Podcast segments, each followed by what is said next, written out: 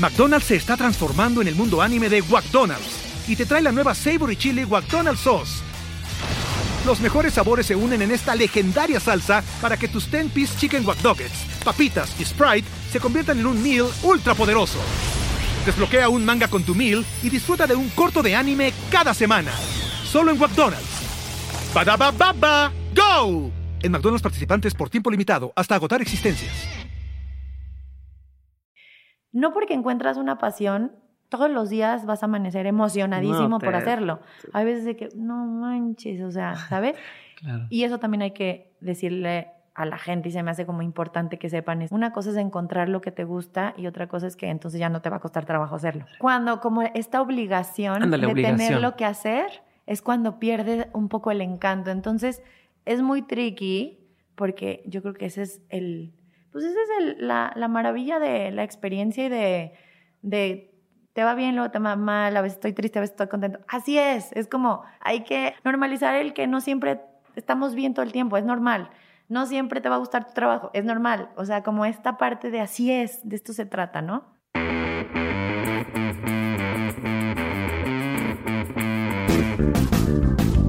A todos, yo soy Diego Barrazas y hoy es lunes de Dementes, el podcast en el que me dedico a tener conversaciones con todos aquellos que se han atrevido a crear su propio camino y que todos los días toman acción para acercarse a cumplir sus sueños. Todo esto lo hago con la intención de desmenuzar sus experiencias, entender su forma de pensar y tratar de encontrar entre su historia los aprendizajes, las herramientas y la inspiración que necesitas tú para tomar decisiones y dar el siguiente paso hacia adelante. El día de hoy te traigo un episodio que grabé con una persona muy especial conocí ahora que fui a Guadalajara y que Ashley Frangé me hizo el favor de hacer el conecte por ahí. Ella es Cristian Sandoval, mejor conocida como Cherry Chris. Ella es actualmente una empresaria muy exitosa, pero empezó como fashion blogger hace 11 años que abrió su blog cherrychris.com. Como ya se imaginarán, es de las primeras bloggers que existieron en México y que fue punta de lanza para abrir la puerta al resto. Ella estudió Relaciones Internacionales en el ITESO, maquillaje profesional en Vancouver, personal styling en Londres y trabajó en la revista Cosmopolitan en Nueva York. Actualmente su empresa consta de publicidad con marcas, talleres y conferencias, pero también tiene un bazar de ropa vintage llamado Mi Armario Garage y una colección de productos de papelería. Todo esto comenzó con un sueño de compartir por medio de redes sociales tips de moda, viajes, sus frases experiencias de la vida real para inspirar sobre todo a mujeres a cumplir sus sueños, trabajar en algo que les apasione, ser independientes, reales y volverse mujeres fuertes. Y esto es lo que está haciendo el día de hoy. Hoy, por supuesto, también platicamos sobre la industria que se ha generado alrededor de las redes sociales, cómo se mueve el dinero en la industria también, y también hablamos sobre cosas muy, muy personales para Cristian, la verdad es que le agradezco eh, la apertura y que se haya dado la oportunidad de compartirme estas cosas que creo que hasta ya lo mencionan, no había compartido anteriormente. Así que si quieren escuchar una conversación honesta y profunda, les invito a que se queden.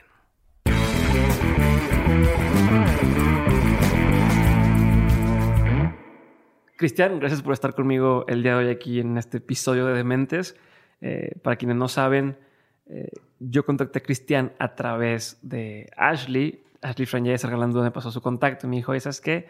Este, aquí está el contacto, platiqué con ella y hicimos esto posible. Me dices que tú eres amiga de Ashley, tomó tus primeras fotos y fueron sus primeras fotos y tienen una relación ya que va de más atrás. Este, me da mucho gusto poder ver cómo se van conectando las cosas así como de forma aleatoria y esto el podcast me ha dado la oportunidad de conocer gente súper interesante como tú, entonces eso estoy muy agradecido. Estoy agradecido que estés el día de hoy conmigo aquí. Entonces. Muchas gracias, Diego. Qué padre eh, que me invitaron y, me encantó conocer de Mentes y, y ya escuché un par de episodios eh, de tu podcast y se me hace increíble poder compartirles un poquito más de mí. Así que estoy completamente abierta para compartir cosas padres o honestas, transparentes lo más que pueda. Súper. Me gusta, Cristian. Entonces, ¿te puedo decir Cris? Sí, claro. Perfecto. Vamos a empezar. Y vamos a empezar como me gusta, que es, quiero entender, o sea, hoy eres una, eh, generas contenido en línea, es sumamente relevante, das talleres, tienes tus propios productos, o sea, has generado toda una empresa o toda una cosa a través del tema de redes sociales y de ahí se va saliendo raíces a todo lo demás pero quiero entender cómo llegaste ahí. O sea, si tú hace, como tenías, no sé, 15 años, te imaginabas, pues ni siquiera existía, me imagino, todo el tema de Instagram. Entonces, ¿te imaginabas haciendo lo que haces el día de hoy? ¿En qué momento entendiste que ah, por aquí voy y puedo vivir de esto? O sea, ¿cómo fue todo ese proceso? Sí. Ay, me encanta, me encantan estas preguntas porque me ayudan a mí también a entender como que el proceso. Yo creo que nadie tiene como que el, el, caminito que dice, ay, es que esto me llevó a esto. O sea, como que yo creo que es más de voltear hacia atrás, ¿no? Y es cuando vas desmenuzando como los, los pasos que, que te hicieron llegar a donde estás. Y, y, fíjate que ayer sí estaba pensando como... ¿Qué voy a decirle a este vato? Y, y, y, porque también a veces cuento mucho como de mi, de mi historia o de mis anécdotas en, en mi cuenta de Instagram. Y sí, y sí quería irme un poquito más allá y como que un poquito diferente a lo que normalmente cuento, ¿no? Que ya lo tengo como, como más digerido. Sí, tantas veces que te lo preguntan, ya lo, ya lo... Pero dije, ¿qué, ¿qué más me hizo, no? Me hizo como querer buscar o querer hacer esto y, y me fui como muy atrás, o sea, desde mi niñez.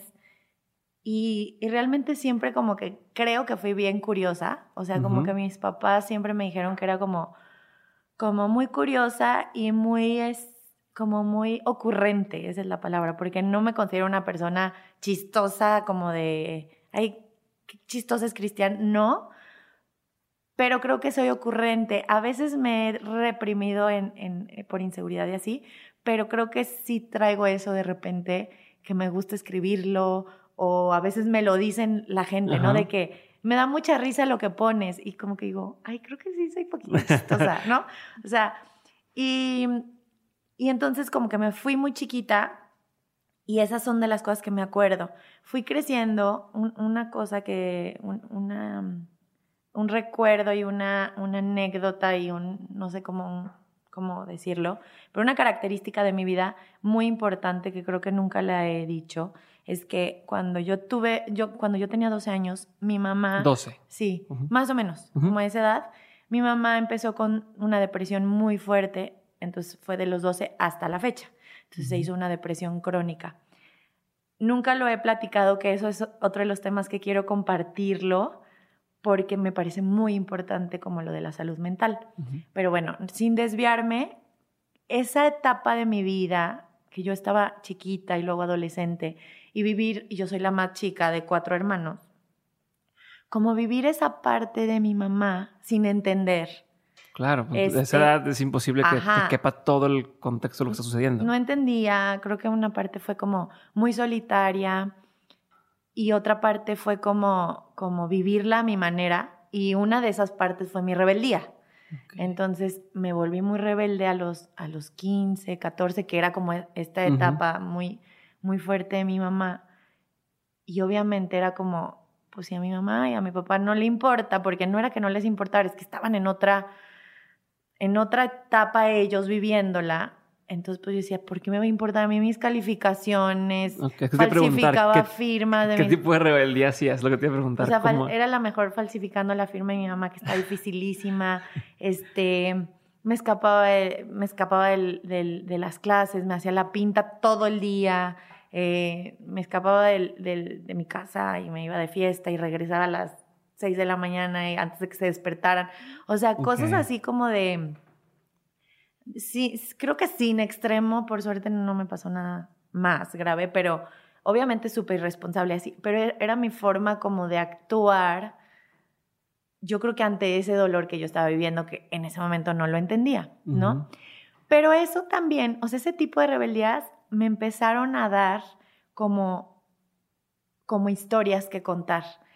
Y creo que eso me empezaba a llenar de cierta seguridad Em, no, no seguridad. Yo creo que en ese momento ¿Te daba cierta identidad? O como decir, pues yo me pasó esto, me pasó esto, me pasó esto. Como, como que me iba tan mal en calificaciones, por, eso falsificaba las firmas.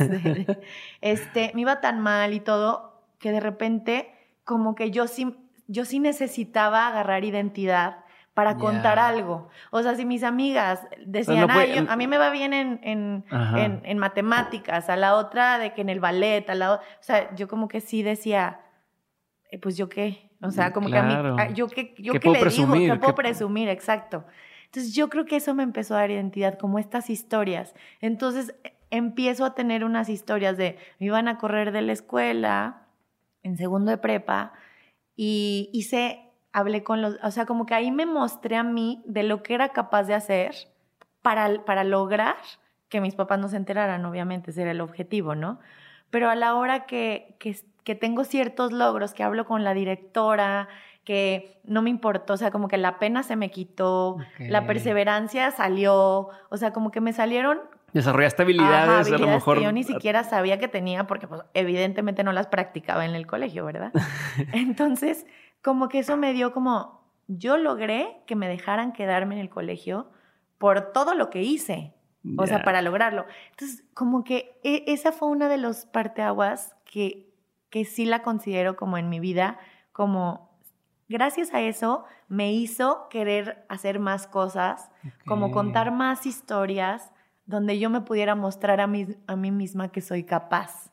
Ya, pero está súper cabrón. O sea, se me hace muy muy difícil de una persona identificar estos drivers. O sea, que, que, que, tú hayas hecho el ejercicio y que igual ahorita te apunto cómo lo hiciste, pero muchas veces no, no aceptamos este tipo de realidades que me acabas de mencionar. O sea, que, parte de lo que soy tuvo que ver con esta rebeldía, pero la rebeldía fue causada por este tema y un dolor que sentía y esto me... O sea, es, ese ejercicio de autoconocimiento no todos lo hacemos y a veces duele como... Aceptarlo, y verlo y... E, exacto ¿Tienes algún consejo sobre cómo, cómo empezaste este camino de conocerte o cómo pudiera alguien empezar a intentar algo así y aceptarse además de cuando, Yo creo que es esto que te estoy contando ahorita como que me llevó verlo y entenderlo muchísimos años.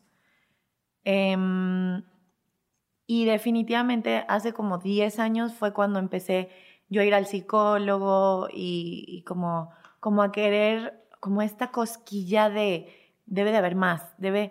Entonces yo vivía con, con mi mamá, que gracias a ella estoy aquí también, o sea, gracias a su enfermedad me llevó como con este, estas ganas de al mismo tiempo salirme de, de esa oscuridad en la que yo vivía junto con mi mamá y mi papá, este, como que esa, esa búsqueda creo que, creo que viene de la curiosidad. Y y sí creo que del dolor. O sea, yo creo que la parte más bonita de la vida, excesivamente bonita, yo creo que viene de un excesivamente doloroso. O sea, si quieres tener una vida, ajá, no sé si esté bien, no sé si esté mal, no sé, esa es mi teoría hasta ahorita, como de, si quieres, como que si quieres vivir como sin tanto dolor y, y, y sin, pero sin tanta emoción también. O sea, si quieres vivir como muy dentro de, lo que está bien, de, como que sin tanto extremo, porque a todos nos da miedo el dolor, ¿no? Muy extremo sobre todo. Como que entonces no te arriesgues tanto. Entonces, las personas que a lo mejor no tienen tantas emociones tan extremas o tantos proyectos tan, tan wow, creo que porque vienen de un lado más seguro. Sí, como que muchas veces a, a nivel que suben, como dicen en inglés, los stakes, o sea, la de hoy es un proyecto súper retador, pues por ende crecen los riesgos. Exacto. Y entonces hay gente que dice, no, yo no quiero arriesgarme tanto, entonces mejor hago un proyecto más chiquito. Y, va a estar bien, y, o sea, y hay gente que a lo mejor ahí se quiere quedar y, es válido. Pero sí creo que las cosas, las emociones extremas también vienen a veces de, de los, del dolor un poquito más extremo, pues. ¿Has leído alguna vez, ahorita me acordé, el libro de la insoportable levedad del ser?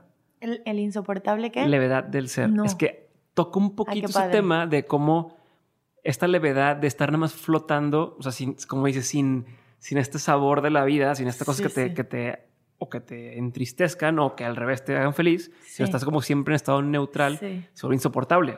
Entonces, digo, a mí es uno de mis libros favoritos, pero justo me recordó esto que mencionas de, de, que hay veces que alguien no busca, no quiere sentir o está así como a, como a medias. Sí. Eh, te iba a preguntar, o sea, si bien quiero irme por dos caminos distintos, te estoy decidiendo entre cuál irme primero. Eh, y creo que voy por el más difícil primero. Eh, y si me lo permites, quisiera, creo que un estigma actualmente en la sociedad es el tema del, del, los padecimientos mentales o la salud mental, ¿no? Eh, y justo mencionaste ahorita que podríamos hablar de eso. Entonces quisiera empezar por ahí.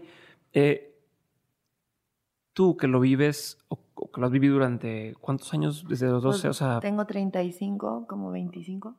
se pusieron para las matemáticas. sí, se pusieron para las matemáticas. Sí. Las Háganlas ustedes, además no nos dedicamos a, las matemáticas.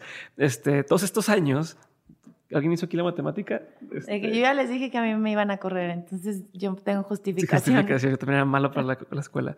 Eh, bueno, todos estos años has vivido eh, acompañado de una persona que amas eh, con, con, un tema así. Quisiera entender tu postura eh, del tema de la salud mental, tanto como, como alguien que lo vive o que, o que lo ha vivido con, con, un familiar, en general. O sea, ¿cómo sientes que está la cosa? ¿Cómo, cómo, tendría, cómo puedes sobrellevarlo a alguien en tu posición? No sé si tus hermanos lo vivieron igual que tú. O sea, ¿qué, qué aprendiste? ¿Qué... Pues Muchísimo, o sea, de verdad ahorita sí digo de que, wow, como que mi, mi acercamiento al, al tema de la depresión y que ahorita lo escucho tanto, porque ahorita por justamente redes sociales, toda la comunicación que hay, y para mí es un tema súper normal. O sea, todo esto de normalizarlo y esto, yo no necesito normalizarlo y creo que esa es una, una ventaja en la que yo quiero también aportar, que, que, para mí no es un estigma. ¿sí? Ya, porque pues creo que cuando lo pude haber tenido, pues ya, ya pasó. Entonces, para mí es muy normal el, el tema de la salud mental. Y yo lo viví, yo tenía 12 años, mis hermanos tenían, es que me llevan como 6, 11 y 13 años, o sea, sí, sí hay un rango de diferencia considerable. Entonces, cuando yo tenía 15 años, mis tres hermanos se casan y me quedo yo sola. Ok. Entonces, sí lo viví como muy de cerca y muy sola y, y pues había obviamente muchos temas de, de por medio de chantaje de parte de mi mamá, yo sé que por, su depresión, etcétera, ¿no? Chantaje. Entonces conocí mucho lo que era el chantaje, lo que era el miedo, lo que era justamente la salud mental, lo que era un psiquiatra, que, que eso era como, ¡Ah! psiquiatra, está loca. O sea, ¿sabes? Y también como que el tema de, qué tanto es tu responsabilidad, o sea, qué tanto te toca a ti hacer o no hacer. me tocaba. Entonces yo muchísimos años viví como con, a mí me toca cuidarla, salvarla, que para todos esos temas para mí fue como lo que me llevó a hacer todo lo que estoy haciendo ahorita. O sea, la independencia para mí fue súper difícil, independizarme de casa de mis papás, aparte que son súper tradicionales, católicos, son mucho más grandes como del promedio normal de las personas que tienen mi edad. O sea, de los o sea, ¿Tú a tus 15 cuántos años tenían tus papás, más o menos? Eh, otra vez matemáticas. Pero, ¿eh? ¿O cuántos años te llevan? ahorita, o sea, mi papá ahorita tiene 81 y mi mamá tiene, no, no voy a decir porque dado caso que diga me mata. Entonces, pero tiene 10 años menos. Entonces, una este, diferencia grande, de, grande de edades. Entonces, este, son unos papás de otra generación con otra ideología, con otras creencias, y yo completamente en otra etapa, aparte de mi personalidad, yo creo que también era diferente, o sea, como que sí me cuestionaba otras cosas, me quise ir fuera, a estudiar fuera, entonces todas estas cosas como que, como que todo este tema lo viví muy cerquita y eso me hacía como, obviamente me llenaba de cierta culpa, de que si, si dejo a mi mamá, ¿qué le va a pasar? si dejo a mi mamá, se va a morir, literal. O sea, era como esas palabras que me resonaban cuando yo me fui fuera, era como, y, y, mi mamá me lo decía desde un lugar bien, bien, este, pues enfermo, bien, bien solitario, entonces, pues ahorita lo entiendo y, y, no la culpo ahorita, ¿no? Pero, y en ese momento era como, ¿y qué hago? Entonces me tengo que quedar aquí, entonces, pero todo renuncio eso... a mi vida o por, por cuidarla, por salvarla. Entonces era una serie de emociones bien difíciles de lidiar. Y, y, y, mis hermanos, pues ya viviendo en otra etapa de su vida, de que casados, sus familias, así. Entonces no lo vivieron de, como, como yo. están fuera de ahí Entonces, pero eso mismo, o sea, ahí es cuando yo digo, wow, wow poderlo verlo así, poder verlo así también wow que si yo no hubiera tenido eso, probablemente tampoco estuviera aquí. O sea, porque eso mismo me orillaba a también quererme salir más.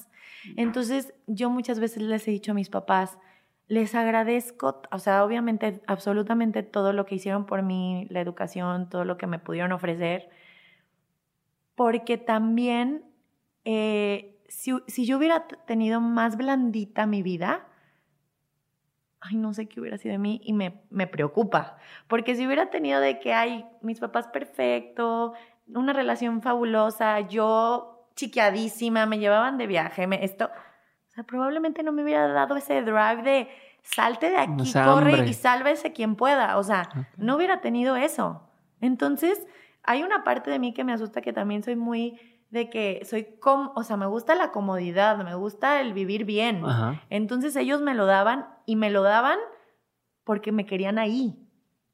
Entonces, eso era un colchón delicioso. Claro, no, que no se vaya, aquí tienes todo, ¿para qué batallas? Y yo le decía a mi mamá, mamá, quiero trabajar. No, ¿cuánto necesitas? Yo te lo doy. Imagínate lo tentador que era. Pues claro que me, me tuvo ahí, claro, de que, bueno, está, está bien, me quedo un poquito más. Pero había algo que me decía, no, o sea, no, no puedo, no puedo. O sea, ya no puedo más. Entonces, ese, ese driver fue el que me hizo como, como quererme ir, querer huir de cierta forma, ¿no? Entonces, este... Y yo te iba a preguntar, y creo que es algo que todos nos pasa, o sea, digo, en tu caso a lo mejor está como magnificado por la situación de, de temas este de la salud mental y la depresión que que padecía tu mamá. No sé si padecía, si se sufría, si se tiene dentada, el tema de las palabras, no sé cuáles son las correctas. Yo tampoco. Pero. ¿Padecía? Sí, o la situación en la que estaba. Ajá. Este. O sea, pero todo el mundo vivimos algo similar en el sentido de. O bueno, muchas personas cargamos con este sentido de responsabilidad eh, ante nuestros padres, por decir algo, de, de. No sé si sea culpa o si sea que. De, y si me voy fuera y pues, pobres se quedan ahí solos, ¿no? O eh, si por algo batallan, ¿cómo le hiciste tú? Digo, en tu caso, digo, es magnificado ese efecto, pero ¿cómo le haces para dejar de sentirte responsable eh, por la vida de tus padres o por el bienestar de tu familia o, quien sea? No sé si la forma en que lo formulo es la adecuada. Sí, creo que yo la entendí perfecto y yo creo que es algo aparte nuestra cultura mexicana y latina, para todos los que, los que nos escuchan, sé que mucha gente es mucho más libre y en su casa son mucho más eh, libres, ¿no? Pero una gran parte y un gran porcentaje de personas, y me toca porque escucho historias que me mandan, que sienten lo mismo, de que es que mis papás no me dejan, es que mi, mi mamá no quiere que me salga de la casa, o sea, ¿sabes? Escucho mucho de estas historias. Entonces, yo creo, o por lo menos esa es mi experiencia, que la única forma de, romper, lo digo entre comillas porque, porque no es como que ya lo rompí, eh, ya soy libre, o sea, como que es un proceso larguísimo y aparte es haciendo las cosas, o sea, no hay de otra. Yo decía, ya, tampoco me quiero desviar tantísimo, pero una de las cosas que me mostró como que me hizo darme cuenta que lo que quería era salirme de mi casa, porque aquí en, en Guadalajara sobre todo no se usa que te salgas de tu casa, o sea, se usa a lo mejor irte a estudiar una maestría si tienes la oportunidad, se usa de que, ay mamá, me ofreció un trabajo en México, entonces pues tengo el pretexto perfecto para salirme, o casarte, ¿no? Es la única razón. Pero así de, ya no quiero vivir contigo, papá y mamá. Ajá, porque puedo nada más. Ajá, es como, pero ¿qué te hicimos? O sea, ¿qué te hace falta? ¿No? O sea, no, no, no se entiende como con una, con una justificación válida. Entonces, a mí me pasó que yo estaba aplicando para irme a estudiar una maestría a Madrid, entonces no me aceptan, que esa fue otra historia de las que siempre cuento que fue como muy, muy, eh, un parteaguas importante. Este, no me aceptan y entonces me pongo a buscar maestrías en donde sea. Nada más por... O sea, en donde sea de que dije, me, quiero ir a Aguascalientes a estudiar una maestría, se cuenta. No porque Aguascalientes... Tengo, mucha, tengo mucha familia en Aguascalientes. Saludos o sea, pero digo, no, lo que aspiras es como irte a un lugar más grande o, o, sea, ¿sabes? Entonces, sí, una ciudad de las, de las que ves en las películas. Exacto, no tengo nada con, con Aguascalientes. me van a llegar acá comentarios. Este, entonces ahí me doy cuenta y yo, o sea, ¿me quiero ir a estudiar la maestría o me quiero ir? Entonces ahí me di cuenta que en realidad lo que quería era irme. Y cuando me di cuenta de eso fue cuando dije, pues Cristian, lo que quieres es vivir en tu ciudad, pero ya no quieres vivir con tus papás. O sea, como que me costó mucho trabajo como llegar a ese razonamiento, pero lo decidí, me costaron años, porque fueron de, ahí que entendí eso, como dos años después. Me salí de casa de mis papás, fue un tema. y, de verdad con mucha culpa lo hice, o sea, fue con, una culpa de mi mamá se va a morir. O sea, y eso era la, la, culpa principal, ¿eh? de que mi mamá va a estar sola. McDonald's se está transformando en el mundo anime de McDonald's y te trae la nueva Savory Chili McDonald's Sauce. Los mejores sabores se unen en esta legendaria salsa para que tus 10-piece chicken wack papitas y Sprite se conviertan en un meal ultra poderoso. Desbloquea un manga con tu meal y disfruta de un corto de anime cada semana. Solo en McDonald's. ba ba go! En McDonald's participantes por tiempo limitado hasta agotar existencias. Si mis hermanos ¿Quién la va a cuidar? ¿Quién, si le pasa algo, ¿quién va a ver? Si le pasó algo. Si yo no estoy, pues ella se siente mejor conmigo cuando yo estoy con ella, como que se, se aliviana, se pone contenta. ¿Quién, ¿Quién va a hacer eso? ¿Sabes? me costó y ellos me, mi mamá me dejó de hablar semanas. O sea, sí fue un tema muy importante, pero cuando lo hice, o sea, como que había algo que todavía me decía, no importa, no importa, no importa. O sea, como que yo con esta culpa y a la par era como, lo tienes que hacer. Y una de las cosas que me, que me ayudó como a tomar la decisión fue cuando a una de mis hermanas que siempre fue como súper ejemplo, bien portada, calificaciones bien, escolta, todo, se casó, hijos. Súper cagante. Ajá, Así de que, ajá, de que, ¿por qué? ¿Por qué no eres más como tu hermana? Ajá. Este, mi hermana grande, y una vez le dije, Car, este, es que me quisiera salir de la casa. O sea, me siento fatal y así. Y me acuerdo que me dijo, Cristian, si yo hubiera tenido el valor de estar haciendo lo que, lo que quieres hacer, no me hubiera casado todavía, este, y también lo estuviera haciendo. O sea, ahí fue como alguien de mi familia me está dando esta aprobación. Que tú respetas y, que, y, que, admiras. Y que es de mi familia, ¿no? Te dice, dale. Ajá, dale. O sea, como fue como, ¿really? O sea, como que, entonces no, estoy, no soy una hija mala, entonces mi mamá no se va a morir por mi culpa. O sea, entonces fue así como, vas. O sea, como que de verdad eso que me dijo fue un gran empuje para mí como de una aprobación que sí necesitaba dentro de mi familia. Y ya, como que a partir de ahí y, y, y, entonces salirme de mi casa, yo sé que muchas, muchas personas lo hacen y lo hacen hasta mucho más chicas que yo, que me salí a los 29 años. este, pero de verdad es, es bien difícil cuando, cuando lo traes como, como adentro de ti, ¿no? O sea, como como son creencias, son. Claro, es, es, la cultura, es, la cultura en la que, en la que naciste, en la que vives, y estoy yendo contra lo que me están diciendo que es el deber ser, punto. Sea la edad que sea, es de acuerdo al contexto en el que estás. Exacto. Y decir, ¿lo hubieras hecho distinto? O sea, eso que de, salirte, la manera en que lo manejaste, ¿lo hubieras hecho de forma distinta? Nada. O sea, idéntico. Idéntico, idéntico, cada paso, cada palabra, cada cosa, idéntico. Ok, y para cerrar el tema este que estamos del de, tema de la salud mental, nada más con, con, base en tu experiencia o lo que has vivido, ¿cuál sería, no sé, un par de consejos para la gente que están viviendo una situación más o menos similar? Entiendo que la salud mental hay mil formas, mil variaciones, cada quien es un caso, pero un par de cosas que digas, mira, a mí me sirvió ver las cosas desde este punto de vista o, o tratar de entenderlo de este, o sea, no sé, lo que tú creas que le pueda servir a alguien que está viviendo con alguien o que tiene a alguien cercano con un problema, ya sea depresión o lo que sea. Hablando de la depresión, que es como lo que yo he tenido cerca, no lo he vivido yo directamente en carne propia, pero sí muy de cerca como para observarlo. Em, número uno, creo que ahorita hay muchísima información, entonces hay que aprovechar como estas herramientas que ahora sí hay. Cuando mi mamá empezó con depresión, no se, no se sabía nada de no se sabía nada de, de esta información que ahorita tenemos. Había muchísimos estigmas, era muy mal visto, era hasta de vergonzoso de cierta forma. No se usaba trabajar en ti. No se usaba ni siquiera detectar el problema. Entonces yo creo que ahorita digo, si probablemente en ahorita tú detectas que no te quieres levantar, que traes ansiedad, que tienes ataques de pánico, ni siquiera esto de lo de ataques de pánico, ansiedad, que está muy de la mano con la depresión, no, no se sabía nombrar. Yo lo supe nombrar y eso sí, yo los he vivido y, y gracias porque los he vivido porque ahora puedo hablar como desde mi experiencia.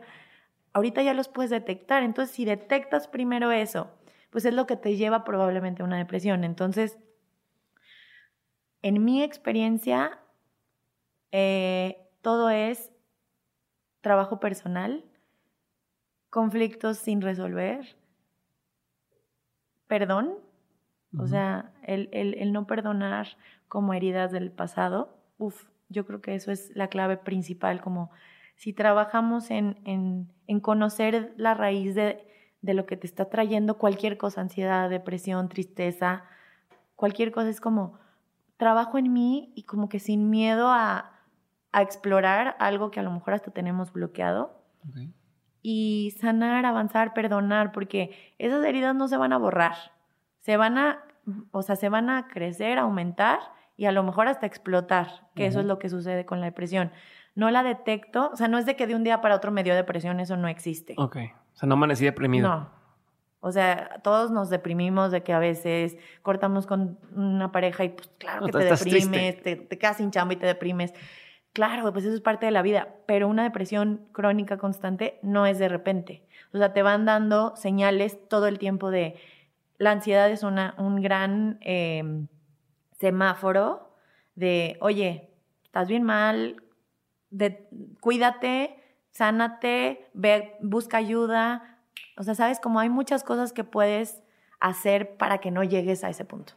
Y creo que son esas. Súper esto me va a servir para irme hacia el siguiente lado, que es, eh, hoy en día, pues, eres una imagen pública, ¿no? No sé cómo se puede decir, estás en el ojo de la gente que te sigue y demás, compartes mucho con las personas y acabas de compartir, como me dijiste, lo que no habías compartido con anterioridad.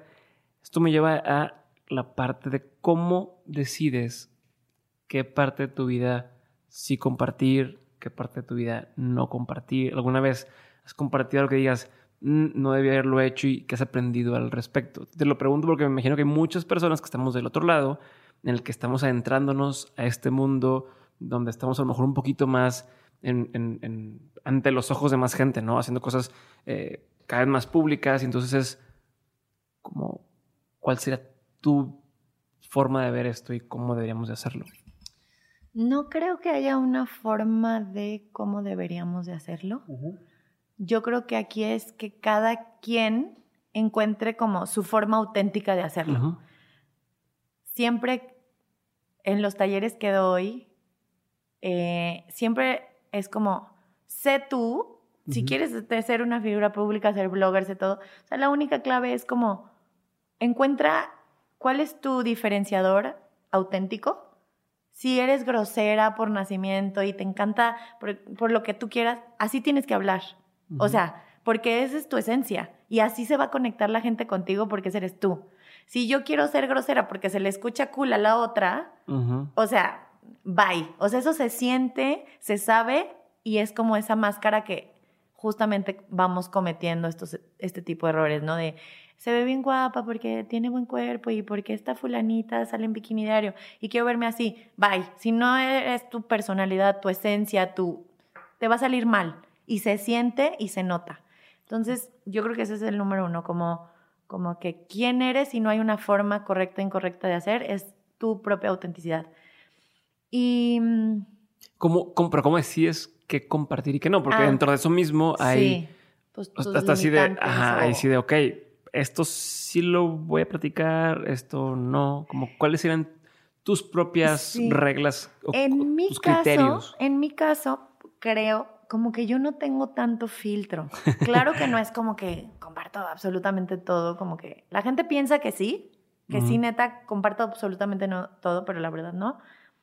Me gusta mostrar y entre más me adentro a esto, me ha encantado mostrar partes vulnerables, porque creo que eso me mantiene muy real y eso es lo que me gusta mostrarle a la gente, que me gusta comprarme cosas chidas porque es parte de lo que empezó mi blog como de moda y siempre me va a gustar la moda, pero que soy una persona normalísima, que tengo issues normalísimos, que cocino y se me quema, que no tendí la cama, que me enojé con mi novio, que, o sea, me gusta mostrar esa parte y como recordársela a la gente y recordármela a mí. O sea, como eres humano, eres normal. De que no se te olvide que detrás de esto hay una persona normalísima, como tú, que siente idéntico, que se despierta con aquí una rasta por la noche. O sea,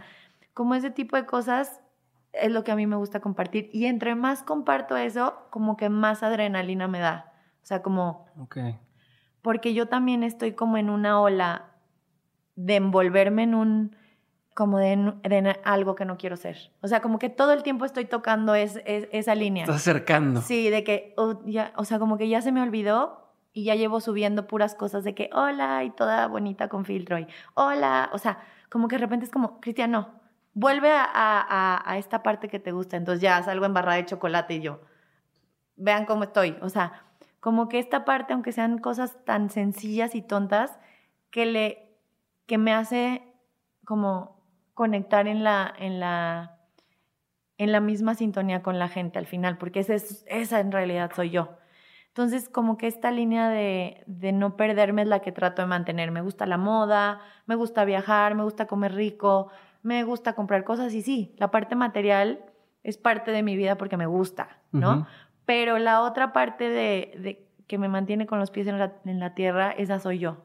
Entonces eso es lo que a mí me da un equilibrio y eso es lo que me gusta compartir. Sí, está constantemente, como dices, ¿cómo le hago para no irme con, con, la ola? O sea, ¿cómo...? Porque no te das cuenta, No, y de ¿eh? pronto estás viendo más cosas y dices, ah, eso está padre, igual lo voy a intentar. Y, de pronto ya vas perdiendo tu esencia, tu forma. Y eso le pasa, o sea, no solamente a ti, me, refiero a cualquier empresa, incluso que estás empezando o tal, que, ah, ahora la tendencia va hacia acá y ahí te vas y se te olvida por qué iniciaste. Exacto. y qué es lo que quieres lograr con, con, lo que estás haciendo, ¿no? Y no te das cuenta. Eso es lo más peligroso de, del punto. De verdad no te das cuenta cuando ya estás de que, ¿a qué hora me empezó a importar solo esto y ya me olvidé de, de todo esto que también me gusta? Ok. Entonces, y lo escribo, ¿eh? Y lo escribo así como recordatorio de, de, en mi agenda de, comparte algo vulnerable todos los días. Entonces, cada vez que lo leo es como, ¿qué, qué, qué has compartido últimamente que te conecte como ser humano. No has compartido nada, llevas dos semanas sin compartir nada que te... así. Ok, y hablando de eso, ¿crees que... O sea, he escuchado por ahí debates sobre si tú publicas algo, sea, tú o cualquier persona que está en el ojo público, eh, publican una opinión sobre algo y entonces es un tema de, ¿está mal el que da la opinión o el que sigue la opinión? ¿no? Eh, hablando de un tema eh, polémico, lo que quieras, ¿no? Si incluso si dices, ah, está muy bien tomar refresco, te estoy inventando. Y entonces, ay, pero es que qué mal que diga eso y cómo es posible que esté recomendando tomar refresco. hay el problema de tú, desde tu punto de vista, de quién vendría siendo es que hay un problema o cómo manejas esa responsabilidad, ¿no? De, de quien toma el consejo, de quien da el consejo. No sé si me estoy explicando y, totalmente. sientes esta responsabilidad o, o qué, cómo lo manejas. Yo, en mi caso personal, te voy a contar mi sentir sobre eso. Es que está muy chistoso porque sí me genera ciertos, cierto conflicto como cuando la gente se siente tan libre de opinar sobre algo tuyo. O sea, eso de repente sí me dan ganas de gritarle a la persona que no le voy a gritar porque no lo, no lo estoy viendo, pero sí es como, ¿qué te sientes para decirme eso? O sea, o ¿qué te sientes para opinar sobre lo que yo quiero hacer, decir, vestirme, la, la, la, ¿no? O sea, si hay una parte de mí que, que, que siente eso y a veces me echo medio perruchita ya. O sea, como que antes era bien polite y de repente me sale como el, te quiero atacar a mis seguidores. Y después como que, como que ya no me engancho y es como, bueno, pues yo estoy yo, yo, yo soy la responsable porque yo estoy poniendo mi figura ahí a, que opinen. Yo creo que hay libertad para que la gente opine, más creo que hay una necesidad muy grande por corregir al otro.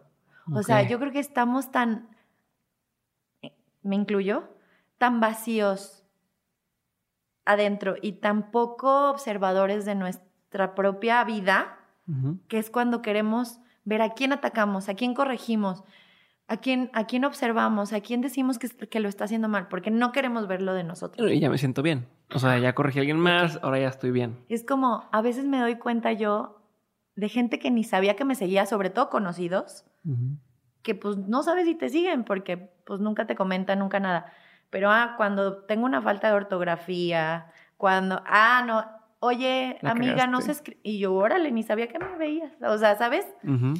Entonces, como que hay una gran necesidad que digo, wow, que te brinque lo, lo malo. O sea, wow, que eso sea lo que te, lo que tengas ese poder de observar primero antes que todo lo otro. Eso, eso por un lado. Entonces hay como una gran ola de que es tan fácil opinar, tan fácil corregir al otro, juzgar, etcétera, que creo que eso por ahí no está tan padre. Este, otra cosa que siempre me dicen de que es que tienes una gran responsabilidad por lo que haces. Qué mal. O no sé, pues. Pero yo, como que esa parte la he puesto a un lado de mí, no adentro. Porque si yo la tomo tan a pecho la responsabilidad que tengo, pues ya no dices voy, nada. A voy a dejar de ser yo. Tienes que ponerle disclaimers a todo así de tómese con este. Exacto. Entonces digo, la verdad es que Qué suerte que tengo mi plataforma, qué suerte que no trabajo para nadie, qué suerte que no tengo ningún contrato de exclusividad con absolutamente nadie. Y si no, y si no le cuadra mi contenido a una marca por, porque digo, hago lo que sea, qué suerte, porque yo soy la única responsable de mi contenido. Entonces, hay veces que digo, híjole, hay chavitas que me siguen y luego digo, chini, y si hablo de esto muy abiertamente, y lo digo, ¿sabes? No es mi responsabilidad, creo que es la responsabilidad de su mamá, de ella misma, de qué escucha, qué no escucha, ¿no? Este, entonces, sí me siento responsable, pero al mismo tiempo no tanto. O sea, creo que la responsabilidad es de quien elige escuchar y qué elige escuchar. Esto es mío y esta soy yo. Sí, y en qué toma acción. O sea, porque así como podrás algún día decir, oigan, estudien, y otro día decir, no estudien. El día que quisiste no estudien, ah, es que yo salí de la universidad y es tu culpa, que no mames cada quien es libre y tómenlo como quieran tomarlo cada quien y yo creo que eso es lo que tenemos que practicar en la vida, como esta madurez y este poder seleccionar qué, recibo de los demás, ¿no? Imagínate, pues no, ya sería como un robotcito de tele que, que ya está todo censurado. Claro, no, y eso es lo que yo he notado que la gente lo exige mucho a las personas que, que tienen esta figura pública pero que, que, son temas más o menos serios. O sea, me refiero a, que no es comediante. si no eres comediante, te exigen esta cierta responsabilidad, pero en cambio, cuando alguien es un comediante, se entiende que, ay, dijo esto, pero es broma. o, no pasa nada, ¿no? Entonces es como esta doble moral de, porque a él sí le estás dando permiso de decir esta opinión que, es radicalmente, este, no sé, o radicaliza las cosas y, y esta persona la estás queriendo linchar por la opinión que tuvo, porque no podemos ser así como abiertos. Pero... Y, quiero decir algo como en esto que dices, porque sí tengo un, gran tema con esto, porque ve qué contradictorios somos. La misma audiencia, que nosotros también somos audiencia de alguien, ¿no? Todos. Yo tengo audiencia, yo soy audiencia. La misma audiencia estamos constantemente exigiendo, como dices, que sea real, que, que se muestre tal cual es, pero cuando se muestra tal, tal cual es, te critico, entonces te orillo a no ser real otra vez, porque yo te, estoy provocando ese mismo miedo que yo te estoy pidiendo que no, que no lo tengas. claro, claro. Entonces, ve, ve, ve, esta presión, por eso te digo que es como dejar a un lado eso, porque tienes que ser tú, si no, no puedes darle gusto. Y otra cosa de las que, que, que considero, porque con la ecología, con la responsabilidad social, con los animales, o sea, tantos temas que hay ahorita importantes, políticos, sociales. Hay muchísimos temas ahorita que son preocupantes, ¿no? A mí la gente me exige de repente muchísimo de que si ven por ahí en el fondo una botella de plástico, o sabes, es como esa botella de plástico que está, o sea, ya sabes. Y, les, y, y mi, mi, mi postura es, hago lo que puedo. Mi, gran, mi granito en el mundo ahorita es lo que estoy haciendo. Es contagiar, que la gente haga, se salga de su zona de confort, que logre sus sueños, que trabaje por ellos, que, que rompa esquemas, creencias, ¿no? Ese es mi granito de arena. Por eso hay activistas que trabajan en Greenpeace, por eso hay yogis, por eso hay personas que salvan a los perritos que están en la calle. Hay que dejarlos también que hagan su chamba. Yo, yo no voy a ser esa que va a cumplir con todos los, los temas, no puedo, no quiero, ni me importan igual todos los temas pero qué mala que no quieres compartir esto. Pues... Pero ¿por qué no rescatas animales? No, yo no tengo animales. O sea, y los quiero, los adoro, jamás los voy a maltratar, pero no, no tengo, ¿sabes? Entonces, por eso hay cada persona que se dedique a poner ese granito de la arena, ese granito de arena a lo que, a lo que le apasione. yo creo que lo, lo, haces muy bien en el sentido de, yo lo que quiero es, te estoy invitando a que hagas eso que tú quieres hacer. O sea, que si tú quieres que haya menos contaminación en el mundo, dale y empieza, o sea, y, y haz una campaña y que te sigan, ¿sabes? Y es más, te voy a seguir y yo también voy a hacerlo, pero yo no voy a ser activista de, de todo eso porque es mucho, es mucha chamba y yo no quiero, ¿sabes? No, no, no, no me interesa cumplir con todas estas expectativas de todos. Entonces ya tengo como de repente les contesto de esta forma a mis seguidores y como que se calman, ¿no? Así como, y, y, y es como, pues sí, sí, cierto, este es mi granito, ¿no? Hola, soy Diego otra vez y ya sabes que en menos de un minuto regresamos con el episodio, pero antes quiero hacerte una recomendación. Si estás escuchando este podcast, existe una gran posibilidad de que seas el tipo de persona que esté involucrada en muchísimos proyectos al mismo tiempo, que busca formas de ser más creativa, que sabe que su salud es clave y que no solamente sueña con hacer cosas chingonas, sino que ya las empezó a hacer. Si, si eres ese tipo de persona de la que estoy hablando, entonces te recomiendo que pruebes Hack de Nutrox, un suplemento que a mí me ha ayudado a mantenerme al 100 y que tiene a mis amigos preguntándome que cómo es posible que me rinda tanto el día. Tomar hack a mí me ha servido para entrar mucho más rápido en ese estado de flow, o al menos esa es la forma más fácil que encuentro yo para describir cómo me siento.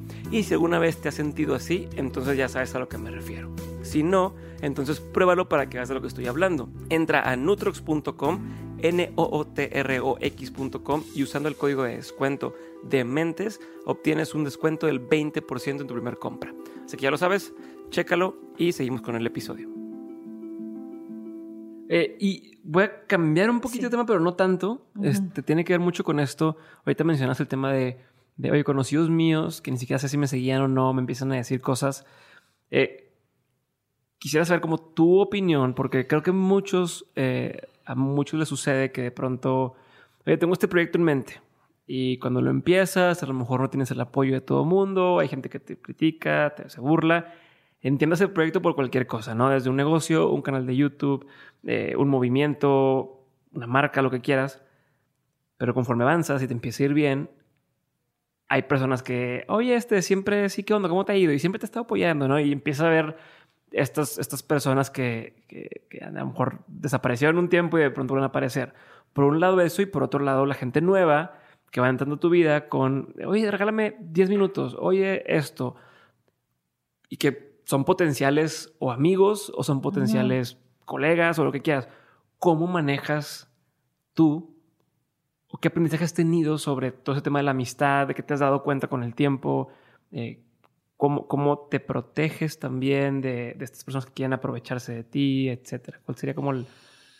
Yo creo que este tema y esta pregunta eh, ha sido en mi experiencia como de las más complejas y como que es, es, más difícil manejar. Y a ver, realistamente pues no, no es como que, ay, no eres Kim Kardashian tampoco, ¿verdad? O sea. No, y por eso, y, por eso me refiero no solo a cualquier cosa. O sea, oye, quería empezar mi negocio de lo que quieras y de pronto te va bien y ya, no, no tienes seguidores, pero te está yendo bien en lo tuyo y de pronto empieza a llegar más gente yo creo que sí es bien, sí es difícil y no me puedo imaginar realmente a una Kim Kardashian hablando del tema. Claro. Este, no, pero yo creo que sí es bien difícil como saber seleccionar y saber detectar la autenticidad de la cercanía de las personas. Eh, en mi caso, como que yo, y creo que eso es muy de mi familia y de mis papás, y como que eso lo aprendí de ellos, como que es muy difícil que me deslumbre como esto, soy bien distraída y se me olvidan los nombres. Soy como que no me sé, no me sé de que, quién es fulanito. Por si, por si Mucho gusto, Diego. De que, gracias, Diego, por invitarme. Este, entonces, ahorita lo veo como algo positivo porque, ay, platico con alguien, no sé qué, y después sé de que, oye, es fulanita, la editora, no sé qué, y yo, qué bueno que no sabía, porque te digo algo, me hubiera puesto bien nerviosa. Entonces prefiero ser yo y ser igual con quien sea, ¿no? O sea, esto como de mí para las otras personas. Sí creo, y siempre se los recuerdo, como que mis amigas de toda la vida, mis, mis compañeras del colegio, siguen siendo mis amigas y ellas me dan mucha como tierra en el sentido de, con ellas nunca hablo de nada de esto. No hablo del blog, no me preguntan. nada o sea, qué esperanza es que me digan cherry. O sea, ¿sabes? Es como, no, es más, no te lo permito. O sea, es como, entonces como que eso me mantiene siempre como en, ajá, es como, qué rico, qué rico ser yo sin, sin, sin tener que decir de que, hay el blog y el esto, ¿no? Y como que estas nuevas amistades que he ido haciendo durante el camino, sí hubo un, tiempo que me sentí usada cuando me invitaban de que todo, o sea, como que sí hubo un tiempo en donde era como, ay, como que muy alabada, qué fea palabra, ay, pero... este evento, y pero toma fotos. Pero, ajá, y yo, o te regalo algo, y entonces yo empecé a, a, demeritar los regalos, porque, y a ver, ¿a quién no le gusta que le den regalos, sabes? Entonces de repente era como, ya no, ya no empecé a recibir nada. Yo era como, o ignoraba los mensajes, o muchas gracias, porque no era un regalo, era un, un compromiso de que si no subo, me reclamaban. Entonces me empecé a sentir como, no me quieren aquí porque me invitaron con cariño. Me invitaron aquí porque tengo que venir y postear. Por utilidad, eres útil para mí. Y si no posteo como, como ellos esperan, me van a, o ya no me van a volver a invitar, o me van a reclamar que no les sirvió mi post, haz de cuenta. Entonces me empecé a alejar del círculo de bloggers, me empecé a alejar como de los compromisos, probablemente me perdí de algunas cosas, entre comillas, pero al final fue como regresar a mi esencia y decir, ¿qué voy a hacer? ¿Con quién sí voy a trabajar? ¿Cómo voy a trabajar? ¿A dónde sí voy a ir? ¿Qué eventos voy a seleccionar? para ir, cómo le voy a hacer para seleccionarlos, porque también tengo amigos que me invitan en buena onda. Fue bien difícil hacer esa selección. Sí, como a un amigo a lo mejor, oye, pues, si yo trabajo esto, te cobro, no te cobro, eres mi amigo. Eres mi amigo. Si no fuera mi amigo, esta marca hace, o sea, que, como... Sí, entonces también tengo un código como, como muy ético personal de que si eres de verdad muy amigo mío y tú tienes una marca, a ti te voy a apoyar, no te voy a cobrar un peso, ¿no? Pero pero tienes que ser muy amigo mío de, de que yo tenga casi firme que si eres mi amigo, ¿no? Pero si te dedicas a eso, yo sé que, que, que, le puedes invertir y quieres ya algo más formal y todo, o sea, como que profesionalmente, entonces te hago una cotización, ¿no?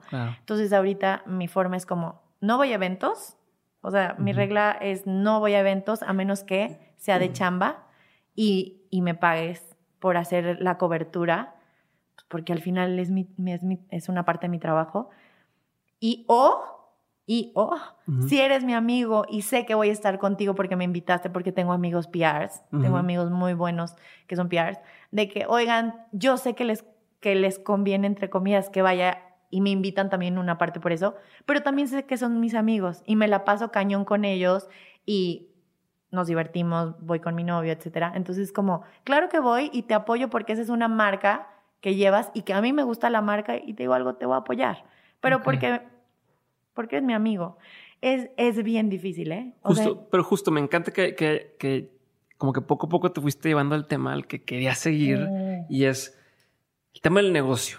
O sea, a ver, hay aquí como dos, dos categorías, yo lo pondría de personas que se dedican a las redes sociales, ¿no? O sea, entiéndase blogger, influencer, este, Figura pública. Figura pública, lo que quieras. Pero hay dos, dos líneas. Quien, quien lo hace por el aplauso, por los likes o, por, o en general por compartir, ¿no? Por tener esta.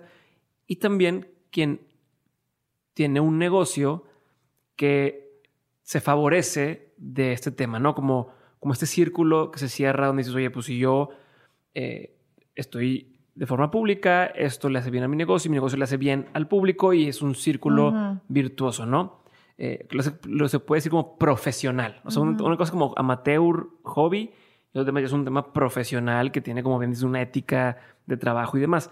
Quisiera que habláramos un poco de ese tema y de que la gente entienda cómo esto se puede convertir en un negocio, cómo esto requiere ciertas responsabilidades también de, de, de trabajar sí. y, y, entender las distintas formas o medios que existen para convertirlo en un trabajo, ¿no? O sea, tú tienes tu agenda, de, también tienes eh, lo de mi armario, o sea, has, logrado, la palabra no sé si es correcta, sí, y sacar diferentes, eh, no sé si las raíces o, o, o caminitos donde esto que inició este, de una forma ha ido creciendo más allá de, de las redes sociales. Entonces uh -huh. quiero entender todo eso porque mucha gente dice, oye, pero entonces Instagram te paga o, uh -huh. ¿sabes? Uh -huh. Y pues, no. Entonces sí. me gustaría platicar como de eso, como los diferentes modelos que existen de, de negocio y de cómo capitalizar eh, el tema de crear contenido en redes. Claro, me encanta el tema porque creo que aunque ya estamos, entre comillas, familiarizados con blogger, influencer y todo esto, todavía a la gente le cuesta trabajo entender y a las marcas y a las empresas y a los amigos Exacto. les cuesta trabajo entender que sí es una chamba. Y a, yo que fui pionera de, de ser blogger, que ya uh -huh. me choca el término, uh -huh. tanto blogger como influencer, no lo soporto, pero, pero bueno, es la realidad. Este, me costó y nos costó trabajo como educar, ¿no? Eh, y a nosotros entenderlo también, porque al principio, pues, qué esperanzas que fueras a cobrar o que pensaras cómo podrías cobrar uh -huh. tu trabajo. Entonces, eh, uno, cada, cada influencer, cada figura pública, porque hay actrices que son figuras públicas, influencers. Deportistas. Ajá, y que utilizan sus redes sociales también como, como herramienta alterna a su negocio, ¿no? O a su profesión. Uh -huh. Eh, cada uno trabaja diferente. Hay bloggers, influencers que solo se dedican a publicidad para marcas. Uh -huh. Entonces, yo, por ejemplo, en mi caso, yo desde hace mucho decidí que no quería que fuera mi única... O sea, tu fuente principal. Mi fuente principal, porque eso me generaba mucho conflicto de decir, híjole, yo necesito ingresos porque pago una renta, porque de eso como, vivo, viajo, todo, uh -huh. ¿no? También es, pues es mi trabajo y no quiero caer en, en, en venderme por, ne, por, en, por necesidad. Claro. O sea, porque al final quieres chamba, quieres más chamba y acabas haciendo proyectos que a lo mejor no te laten tanto, pero pues como necesitas trabajar. Entonces yo no quería caer en eso, entonces abrí como que este abanico de opciones de negocio. Ok, entonces digo, como más para clasificar, la forma número uno y más fácil de, fácil entre comillas, de hacer dinero en esta industria es a través de publicitar marcas. ¿Se puede decir así?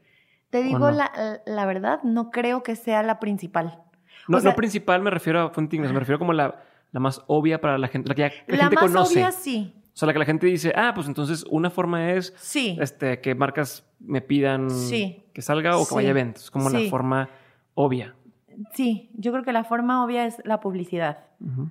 eh, ¿y, ¿Y por qué? Porque eres influencer, y creo que esto me gustaría como mencionarlo. Uno, yo no me autodenomino buen día, soy influencer. O sea, eso se me hace como que no debería Ajá. de existir. Exacto. Eh, hola, soy influencer, como que quién dice o qué, uh -huh, ¿sabes? Uh -huh, Más bien, el, el me gradué, ser influencer. Me gradué de la escuela de influencer. De influencer, o sea, no. es como, ¿what?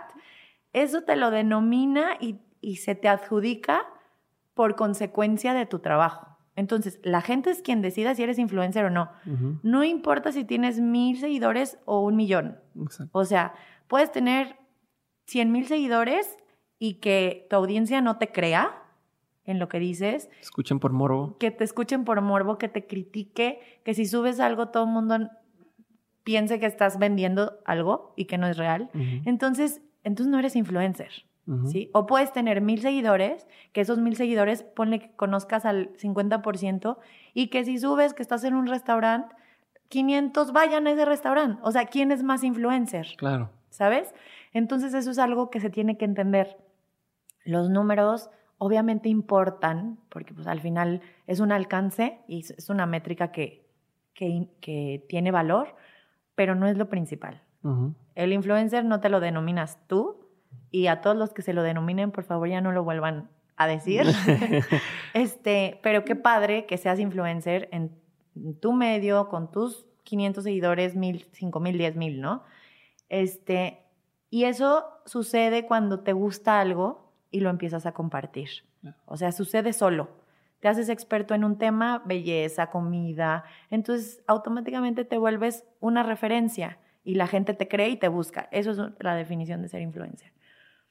Eh, otra parte, em, otra como rama para que puede funcionar para hacer, para, para que sea un negocio, es crear tu propia marca o tus propios productos. O sea, al final tu audiencia, eh, la, audiencia que vayas creando es el potencial de clientes que puedes tener. ¿Sí? Entonces, entre más fiel eres a tus clientes, entre comillas, que son tus seguidores, entre más te crean ellos, entre más empatía generes con ellos, entre más les contestes, eh, les pongas atención, los escuches, etcétera, pues más respuesta y más eh, conexión vas a tener con ellos y por lo tanto más posibilidades tienes de crear un producto porque te van a creer y porque van a ser fieles a ti, ¿no? Y depende de ti. O sea, ahorita, porque ahorita lo que decías de, lo de, porque cuando dije, usé la palabra a lo mejor principal en cuanto al tema de, de publicidad, que yo también yo creo que no es principal, de entrada no, no depende de ti, este, un día una marca puede decir sí, otro día puedes decir adiós, después te conviertes en este en aquel de, de anuncio todas las marcas y hoy anuncio un spa, mañana otro spa, pasado mañana otro spa. Eh, pero en cambio cuando tú tienes, cuando tú eres dueña de tus productos y tú vendes, o sea, tú creas algo que para ti tiene valor y se lo ofreces para resolver una necesidad en tu audiencia o tus clientes, cuando tienes todo, todo en, tu poder, ¿no? Exacto, exacto, exacto. 100%. Y eso es lo que tú has hecho si las marcas mañana no me quieren contratar por lo que sea, porque hay otras influencers así, yo tengo mis productos, yo tengo mi negocio, o sea, eh, y, a, y, a, partir de, de, la audiencia fiel que yo he creado con los años, es por, por la consecuencia de por qué pude crear un bazar de ropa usada porque esa audiencia empezó a creer en mí o empezó a creer y confiar en el producto, por eso creé una agenda, ¿sí? Entonces, como que mucha gente, de repente, eso pasa como con los amigos cercanos o gente más que te conoce más de cerca, de ¿qué te cuesta hacer una historia de mi producto? Y tú, o sea, es que realmente no me cuesta nada porque me tardo dos segundos pero lo que cuestan esos dos segundos son los 10 años que llevo trabajando en esa audiencia. Entonces no son dos segundos, son 10 años. Es como el mecánico, que, ah, tiene un ruido el carro y llega y le pica una cosa y, ay, cuesta tanto. Pero ¿cómo si nomás le picaste? Pues sí, pero tuve que estudiar y aprender a hacer esto. Eso es el valor que tiene como lo que hemos generado. O, ¿cuánto cuesta una chava que, no sé, que lleva un año que empezó, que sube puras fotos en bikini, que tiene un chorro de, seguidores, hombres, ¿no?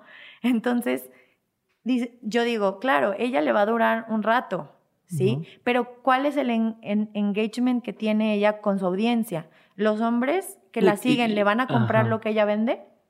¿Sí? Entonces, hay, hay que valorar esa Sí, volvemos a lo mismo. O sea, ¿por qué te están poniendo atención? O sea, si yo tengo una cuenta de chistes y entonces subo puros chistes y memes y demás, probablemente no voy a poder ofrecer alguna otra cosa más que en este libro de memes o no sé. Exacto. ¿No? Como, no, y es donde muchos he visto que se pierden eh, en el querer transicionar de, oye, ya conseguí gente. Exacto. Y luego... ¿Y luego? Y hasta si tienes una cuenta, o sea, por decir algo como muy, muy opuesto a lo que probablemente yo, hasta una cuenta memes inteligentemente lo puede capitalizar. O sea, de verdad lo puede capitalizar, nomás es saber cómo. Claro. ¿Sabes? O sea, y, ser inteligentes en no perderte, en querer capitalizarlo como que chocando con esa audiencia que te está escuchando. Claro, y aparte viene un tema de mediano y largo plazo, ¿no? Como pensar en, en el beneficio del momento. De una marca me dijo, quiero hacer algo contigo. Ah, wow, ya.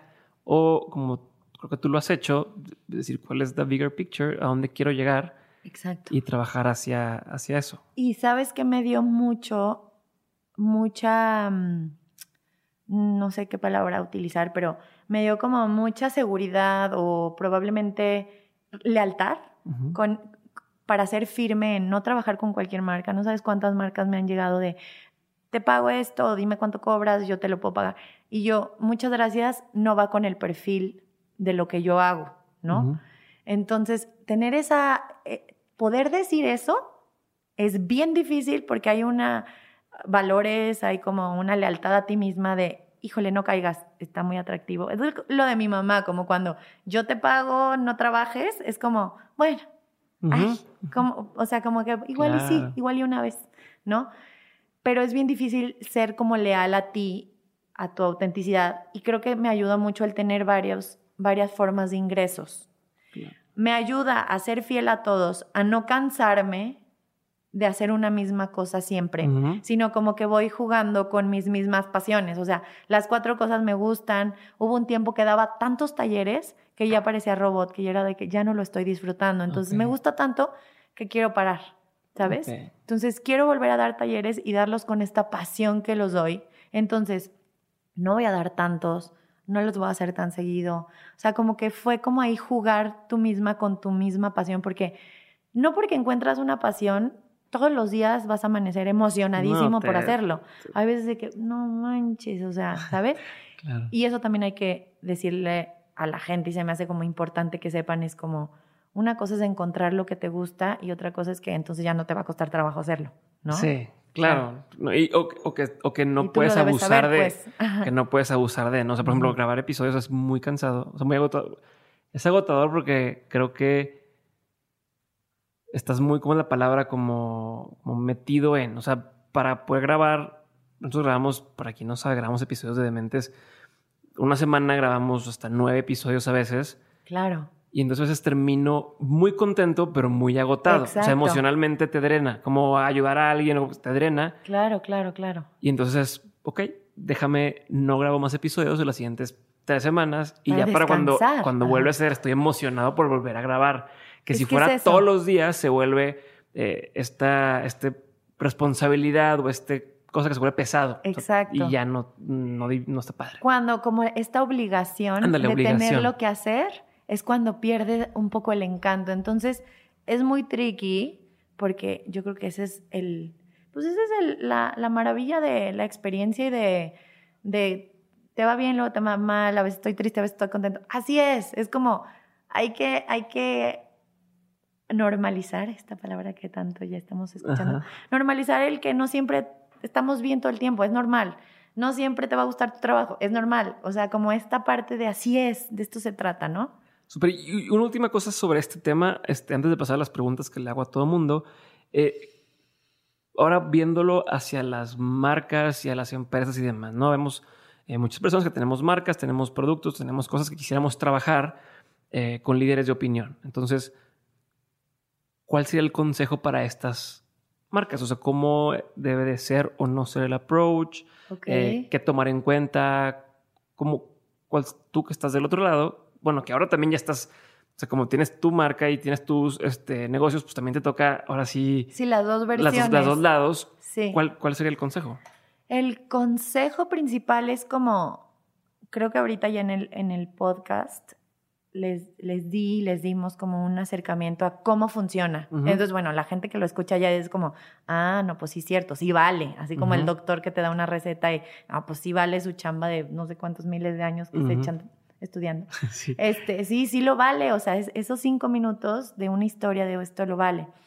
Uno, ya, ya ahorita como va evolucionando, ya no se vayan por el influencer que tiene millones de seguidores. Es como, ¿Qué influencer me puede servir a mí que vaya acorde con mi producto y que naturalmente lo usaría? O sea, que realmente encuentres a un influencer o a una persona que, que auténticamente te guste su contenido, que sepas que lo va a aportar bien, que, que lo va a valorar. No te vayas por el número. A lo mejor a veces es, dices, híjole, me va a cobrar un influencer porque pues sí es su chamba entonces a lo mejor consigo, como esto para los pequeños emprendedores que están empezando, que a veces quieren como, llevo una semana con mi producto y ya quieren que sea un hit. Yo así como, a ver, pues también chambéale, o sea, como espérate, ¿no? Este... Sí, quiero el atajo, pero no quiero pagarlo. Ajá. Entonces, se pueden ir con pequeños influencers que les regales y sí inviertas en, en ese regalo de, oye, te doy mi producto, te lo regalo con una nota súper bonita, porque ahorita todo ya es Instagramable. Este, te lo regalo. Y no le, perdón, pero no le puedes exigir si es un regalo, no le puedes exigir que tiene que postear. Eh, por consecuencia, sabes que te lo están regalando. O sea, ya no es como que te quiero y te lo regalo por amor a ti, no. O sea, Entonces, invertir en eso. Y otra cosa, si no los conoces o si no tienes la forma de de platicarles personalmente. O sea, si es mandarles un, DM, oye, este es mi producto, eh, chécalo, me encantaría colaborar contigo. ¿Haces intercambios? Si no, ¿cuánto es este, cuánto me cobrarías? Tú te das cuenta también con eso, es como, ah, bueno, pues vale la pena o no vale la pena invertir. ¿Sí? ¿Qué me puede remunerar si yo invierto tanto en eso, no? oye, si hago intercambio, yo con muchísimas marcas me fascinan sus productos y no sé, si me voy a ir a la playa y quiero accesorios, hago intercambios porque es algo que yo necesito. ¿Sabes? Entonces busco intercambios en ese momento de que, oigan, marcas locales, mexicanas que les interese y ya me llegan, ¿no? Entonces ahí es como oportunidades de estar al pendiente de, de qué están buscando. Hay veces que, oye, quiero hacer intercambio y, mi producto es jabón. A ver, ¿cuánto podemos hacer de intercambio? ¿Qué? ¿20 jabones al mes o qué? O sea, o sea, como que no, no es funcional al final. Entonces, ver de qué forma como que puedo hacer negociaciones con estos bloggers que yo quiero. Súper, súper, me gusta. Tangible y la gente lo puede aplicar ya. Sí. Ahora vamos a pasar a la sección de preguntas concretas. Son preguntas que le hacemos a todos los invitados en Dementes. No hay respuestas correctas o incorrectas. Me contestas y paso a la siguiente. Me contestas a la siguiente. No precisamente tienes que decirlo corto. Puedes dedicarle el tiempo que quieras a cada pregunta, pero yo voy a pasar a la siguiente. ¿Va? Empezamos por cuál sería el peor consejo que te han dado. El peor consejo, bueno, el primero que se me ocurre es fluye. O sea, o sea, está increíble la gente que sabe fluir, pero de repente es como, ok, déjame fluir. O sea, como que siento que es muy romántico y para fluir se necesita un montón de conocimiento, sabiduría y yo no lo sé hacer aún, ¿sabes? Eh, pero me da risa un poco este tipo de, de consejos románticos de libro de como de superación de fluye, vive el presente. Sí, como que es un recordatorio que tenemos que tener, pero la realidad es que somos humanos y estamos en ese camino de aprender a vivir en el presente y de, y de fluir, pero yo creo que no es un consejo que ni yo daría, pero ni yo daría, ni, nadie lo aplicamos así. Entonces yo creo que hay, hay que, sí, como que esos, esos clichés románticos de palabras bonitas me, me chocan. Okay. sí, te hacen ruido como que no. Ajá, de que no, dime algo más real. O sea, dime, practica algo y eso te va a ayudar a estar presente. Ok, como que te falta el tema accionable, del consejo, ¿no? Ajá, de que haces estos pasos y este libro y después esto y pon, no O sea, para ti es como si te dijeran, sé feliz. Y entonces, pues sí, pero no, Exacto. ¿Cómo? Para mí fluir, vivir el presente ah, ¿Qué consejos más? Sé feliz. Es lo mejor que puedes hacer en tu vida. De que, uy, gracias. ¿Sabes? Ya, sí. Perfecto. ¿Cuáles serían uno de los mejores consejos que te han dado? No sé si alguien me dio, pero como que probablemente fue como ir a terapia. No, sé, no sé si alguien me lo dio, pero, pero podría ser un consejo y yo sería un consejo que daría. Independientemente de, si sé que tengo un problema o no. Independientemente. Es como, yo creo que es el gym, como el gym. Es como, no importa que ya naciste buena o no, o buena genética, es como mentalmente, ve a hacer ejercicio, haz ejercicio. Súper. ¿Qué opinión tienes que poca gente comparte contigo? La parte feminista de cómo de cómo llevar las finanzas en una pareja. O sea, siento que hay muchos temas que aún a mí todavía me causan conflicto que tengo que trabajar, pero por lo menos como que mi círculo de amigas y así que todas viven completamente a la antigua y yo no. Como que siento que ese es un gran tema que todavía quiero hablar mucho, todavía lo tengo que manejar y, pulir hasta en mi mismo cerebro. como terminar de Como en mis creencias. Ajá, como que borrar esas creencias. Yo creo que la parte como de cómo llevar, como que quitarnos esto, esto de así debe de ser. El hombre, el rol del hombre, el rol de la mujer, que sí siento que hay, pero esto de el hombre tiene que ser el proveedor. La mujer debe de o sea, eso todavía siento que, que a la gente y a mí misma es como, pero sí, y sí, y, hasta dónde. Entonces yo estoy más del lado de más igual. Porque ya lo he experimentado y me da una paz impresionante. O sea, como que esta satisfacción y independencia y como tranquilidad, creo que no la tiene este otro, estas otras personas. Pues que es algo que la gente no sabe de ti y que si supiera le sorprendería? Está difícil, ¿verdad? Porque compartes mucho. Ajá. Este, pues que sí soy bien dramática. Soy bien, como que soy bien extrema en mis pensamientos. O sea, como que lo feliz lo vivo como muy feliz y, el, y lo malo, de repente sí me voy al extremo, que ahí es donde trabajo también mucho, como de lo malo es como, sabía que esto estaba fatal, me va a ir fatal en esto, o sea, no sé, en la parte de mi relación de pareja que soy muy feliz y como que comparto mucho eso y quiero como que hablar de, en mis redes sociales más, pero es como, me, estamos bien y todo increíble y todo fluye. Y es como, wow, es que claro, ¿sabes? Es como, claro, me quiero casar mañana y hay que hacer la lista casi de invitados. Y cuando nos peleamos es como, sabía que no era por aquí. O sea, esto no es normal. O sea, entonces me voy muy al extremo. Mm, o sea, como que mi mente lo disfruta mucho y luego lo sufre mucho. Pues parte de lo que hablabas, ¿no? Como de estos contrastes entre cuando llegas a sentir tan mal, luego sientes demasiado bien para el lado contrario y también está interesante. ¿Qué es algo que te da mucha curiosidad hoy en día? Algo que lo que piensas muy seguido. La vida en pareja de los demás. O sea, como que este trabajo ha sido muy, de mucho crecimiento personal para mí. Me causa mucha curiosidad porque no, hasta ahorita no he encontrado tantas, tantas fuentes de información donde yo me sienta como en blandito, o sea, donde yo diga, quiero saber más, enséñenme, o sea, siento que ahorita hay mucho de, mucha información de la salud mental, o por lo menos la, que yo he estado como siguiendo o informándome, la salud, em, la salud mental, el body positive de amate, ta, ta, ta. Como que todos esos ya los tengo yo muy digeridos, manejados. Veo mucha información sobre la maternidad y como que de pareja no veo. Y yo le, yo le he sufrido por estos cambios que te digo de vivo con mi novio, fue como romper esquemas, estas ondas de financieramente cómo, está bien, está mal, me funciona a mí no, estaré haciéndolo bien, como que no hay mucha información y pienso mucho en eso. O sea, como que es parte de mi vida, el, el tanto en positivo como en issue. Ok. ¿Qué libro, película, documental ha marcado un antes y un después en tu vida? Que he dicho, vi esto y me hizo cambiar la forma de pensar o de sentir?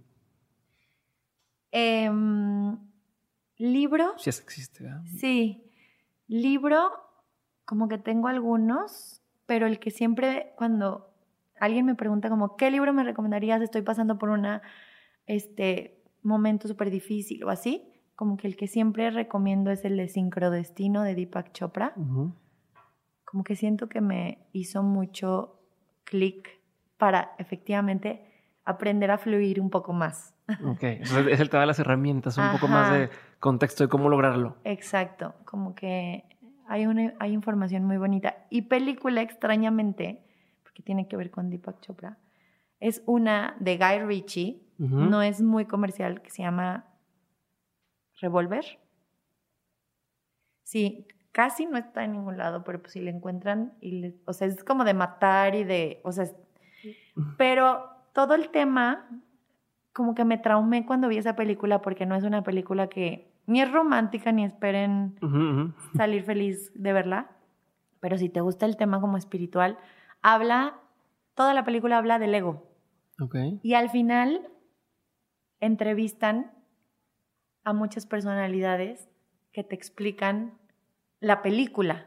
O sea, entonces en una de esas sale Deepak Chopra hablando del ego y como la traducción que te lo hace entender muy bien cómo existe esa voz, ¿sabes? Como que no la sabemos identificar.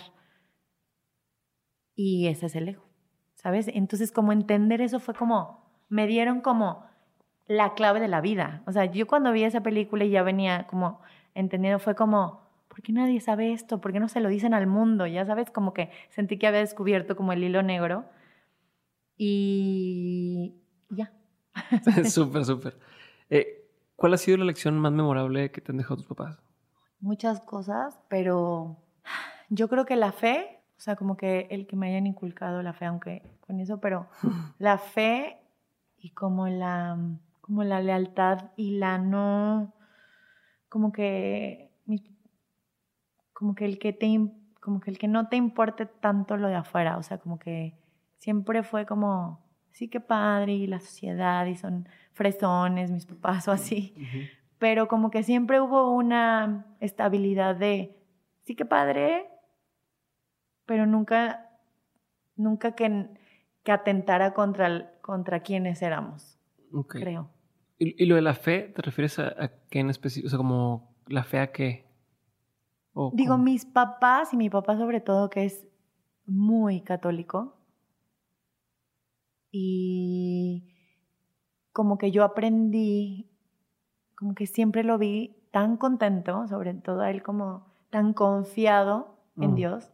Entonces, ahorita yo que, que la religión me ha causado muchos conflictos por la culpa y tal, pero al final como que si, si quito todo eso, como que a veces extraño, porque a veces lo practico y a veces no, extraño esta confianza y yo creo que la fe es, es un poquito fluir, o sea, como que extraño decir, ah, ya. O sea, ya. Es, o sea, como que Dios, universo, tú sabes por qué me pusiste esto, vas. O sea, como que ese, ese no preocuparte tanto por resolver la vida, es eso, creo que sí lo tengo, a veces se me olvida, pero yo creo que es bien bonito siempre y cuando no responsabilices a Dios y al universo porque no te dio chamba y tú en tu casa así, ¿sabes? O sea, como que hay, hay, hay una contraparte, como todo. Pero yo creo que esa confianza es la fe. ¿Qué es algo que te hace, o sea, que la gente tiende a decir que tú crees que es puro bullshit o que incluso estás así como hacerle, ah, ¿sabes? Lo del alma gemela, o sea, lo tengo clarísimo de que es que él es. O sea, como que cuando te cuentan esta historia de que es que lo conocí y yo sentí, él era. Y yo, ay, ajá, de que, o de que es que tu alma gemela está ahí buscándote. O sea, yo esa teoría es como, ¿really piensas que hay una persona en el mundo de millones y millones de seres humanos que solo hay una para ti? No manches. Qué triste, porque se te va y, y ya valiste, ¿sabes? O sea, es, esa de la alma gemela, como que sí no entiendo quién la inventó eh, no, o sea, no la creo, ¿sabes? Una pregunta más, antes de pasar a las últimas, y creo que aplica muy bien a ti por tu rebeldía, es eh, en qué momento o en qué situación, si es que existe esa situación, es aceptable desobedecer la ley. ¿La ley? ¿La ley, la ley real? O sea, la ley de que te meten a la cárcel. ¿En qué momento se van a romper las reglas? O las leyes. O sea, es que... Si es que se vale.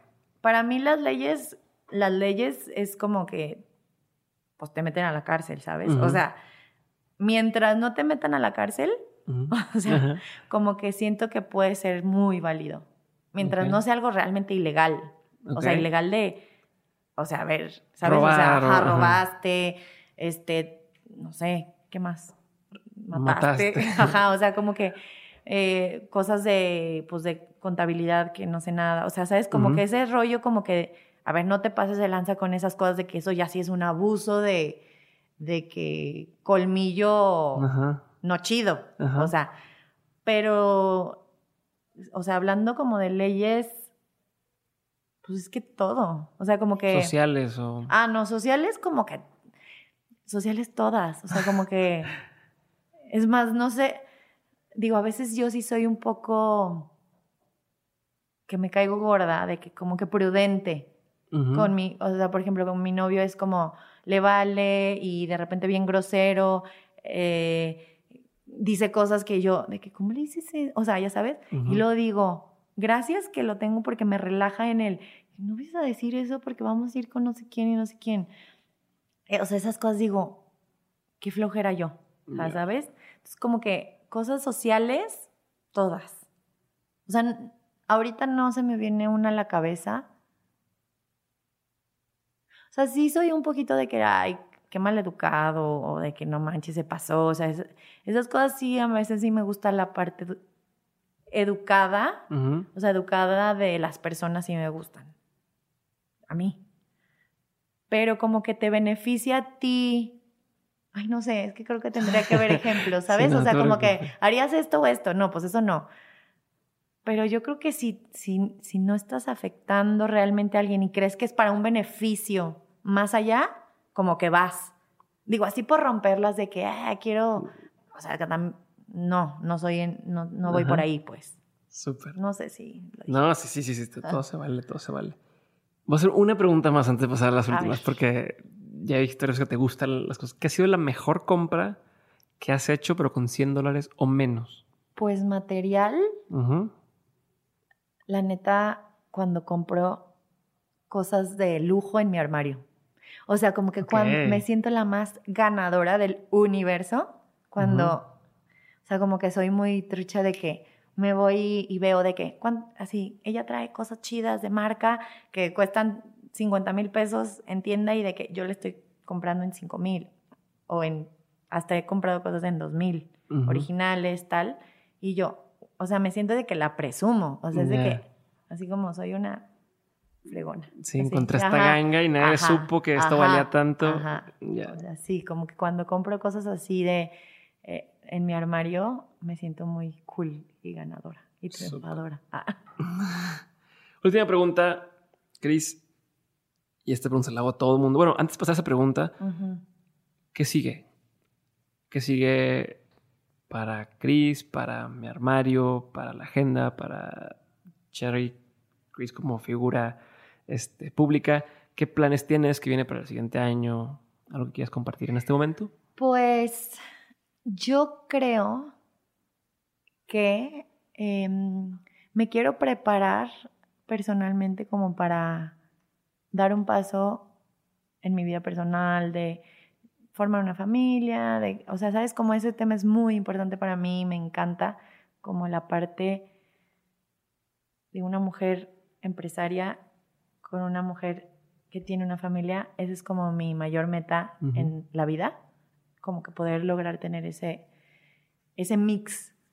Admiro mucho a las personas que han logrado eso, entonces esa es como mi meta. Y una parte de mí se ve nunca parando, o sea, siempre quiero hacer cosas, tengo una lista de cosas que todavía quiero hacer, en algún momento quiero hacer un, eh, escribir un libro, este, quiero fortalecer como mi marca de papelería, quiero tener una estabilidad económica eh, mientras sigo creando, pero también quiero tener tranquilidad, o sea, o sea no, ya no me gusta o ya no me mueve el estoy en friega, estoy en friega, o sea, como que ya le quité este, eres chingona si estás en friega todo el día. o sea, como que eso ya se lo quité al, al, a esta idea que tenemos como, está ocupadísima siempre. O sea, como que no tienes que estar ocupada siempre, como que tienes que saber ser productiva y trabajar para generar, ¿no? Más también puedes tener paz, ¿no? O sea, como que esa, esa parte me gusta mucho. Eh, entonces, como que me quiero enfocar el próximo año en crecer mi línea de papel, eh, seguir dando mis talleres a la par que voy adentrándome a la vida de más como pareja, este, espero ser mamá, no, no sé, mañana, pero, pero no tan lejano pues, Eh, pero también me interesa muchísimo como aprender a cocinar. O sea, ¿sabes? Como esas cosas como de ama de casa y empresaria como que me gustan. Entonces, como que fortalecer lo que ya tengo, o sea, hacerlo más fuerte, que dependa un poco menos de mí, para que gire, mientras yo sigo como creando. Pero así como que algo de que, que sigue algo magnífico, realmente no.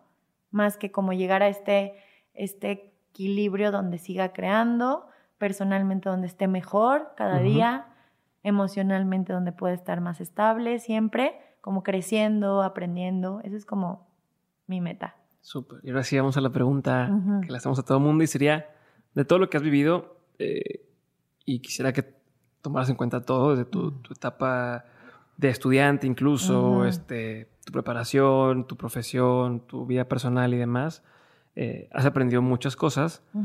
Si tuvieras que quedarte con tres aprendizajes quisieras tener siempre presentes, o sea, de todo lo que has aprendido, así días, estos tres quiero tener siempre presentes conmigo, ¿cuáles serían? Mis tres serían como, recuerda como que esta fe, como de todo está, como todo está bajo control y no de tu control, ¿sabes? O sea, como que eso sería un recordatorio que es como, ¿dónde lo puedo ver diario? ¿Sabes? Así como, por favor, como que todo está bien, todos los pasos que has dado, no nada más yo, sino todos los pasos que hemos dado son porque nuestra intuición, nuestro corazón y el universo y cada quien lo que le quiera poner de nombre, te están guiando. Entonces, como confía, no tanto como en lo que, de que está bien lo que voy a hacer, no, es como lo que ya hice es porque tenía que ser. esa, esa confianza en lo que has hecho se me hace básica. Otro, otra cosa como sería como aprender a identificar el ego, que eso se me olvida mucho. Justamente ahora en el podcast de Ale Llamas lo traigo como presente, entonces fue como, ¡ah! qué padre recordar esto, o sea, como ¿Dónde lo pongo también para que no se me olvide? Eh, como que aprender, aprender a, identificarlo, porque creo que esa es una práctica de... Y el tercero... el tercero está cañón porque, digo, antes de venir aquí ayer, tuve una presentación del libro de Una vida sin ah. límites, ya le llamas. Ah.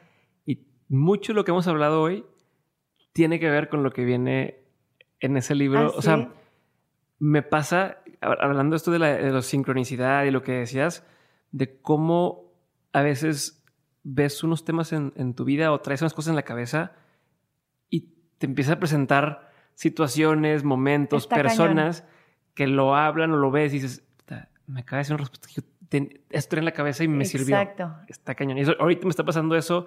Eh, venía muy estresado las últimas semanas y entonces tener la conversación con Ale, luego tener esta conversación contigo no estás dando cuenta, pero mucho lo estás diciendo, es cuenta que yo tengo aquí en la casa que sí es cierto, sí, es cierto, sí. es cierto, y me sirve como recordatorio y confirmación de algunas cosas que he tenido en la cabeza. lo entiendo perfecto porque es impresionante. Yo no sé, ahí es cuando también dices, claro, pues es que energéticamente todo está acomodado. O sea, como que esta frase que dice, eh, no puedes ver lo que no conoces, es justamente se me hace eso, cuando alguien te presenta una ideología, una filosofía, una palabra que no conocías, ¿de qué, significa eso? Ah, pero de repente ya la empiezas a, la leíste y tú, claro, la palabra que nunca había leído. Y tú dices, wow. A ver. Ajá. Entonces ahí es como que todo está bien, está bien padre. Este... Mm, El tercer aprendizaje. Al tercer aprendizaje que puedo decir, como que échate un clavado a ti, porque yo creo que mi, camino del aprendizaje ha sido muchísimo terapia, psicólogos. También se me hace muy delicado porque sí creo que hay terapeutas o psicólogos que, o sea, como que infórmate con quién vas a ir, o sea, no es como que el terapeuta es desde que la última palabra, porque sí hay ahí un tema de sí, ve a terapia, ve a terapia, pero es con quién vas, son personas. O sea, no son gurús, no son dioses, no son nada. O sea, son humanos, se equivocan y entonces eso se me hace muy importante como el recordatorio. ¿Con quién vas? Como que recomendado. Eso se me hace importante. Pero sí ese camino en, en mis terapias me hizo cuestionarme mucho, me hizo introspectar mucho en mí y eso me ha llevado pues a conocerme más, a mm, ubicar como que mis emociones de una forma más real. Entonces yo creo que esos tres consejos serían.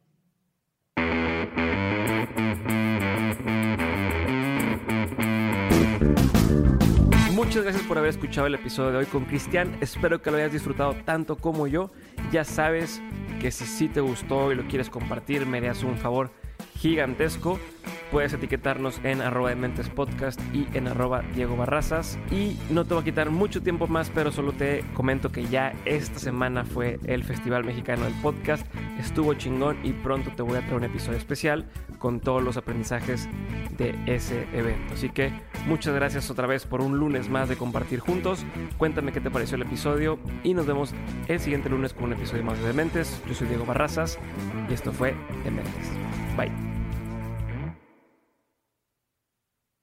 Hello, it is Ryan, and I was on a flight the other day playing one of my favorite social spin slot games on chumbacasino.com. I looked over the person sitting next to me, and you know what they were doing? They were also playing Chumba Casino. Coincidence? I think not. Everybody's loving having fun with it. Chumba Casino is home to hundreds of casino style games that you can play for free anytime, anywhere, even at 30,000 feet. So sign up now at chumbacasino.com to claim your free welcome bonus. That's chumbacasino.com and live the Chumba life. No purchase necessary. VGW, void, were prohibited by law. See terms and conditions 18 plus.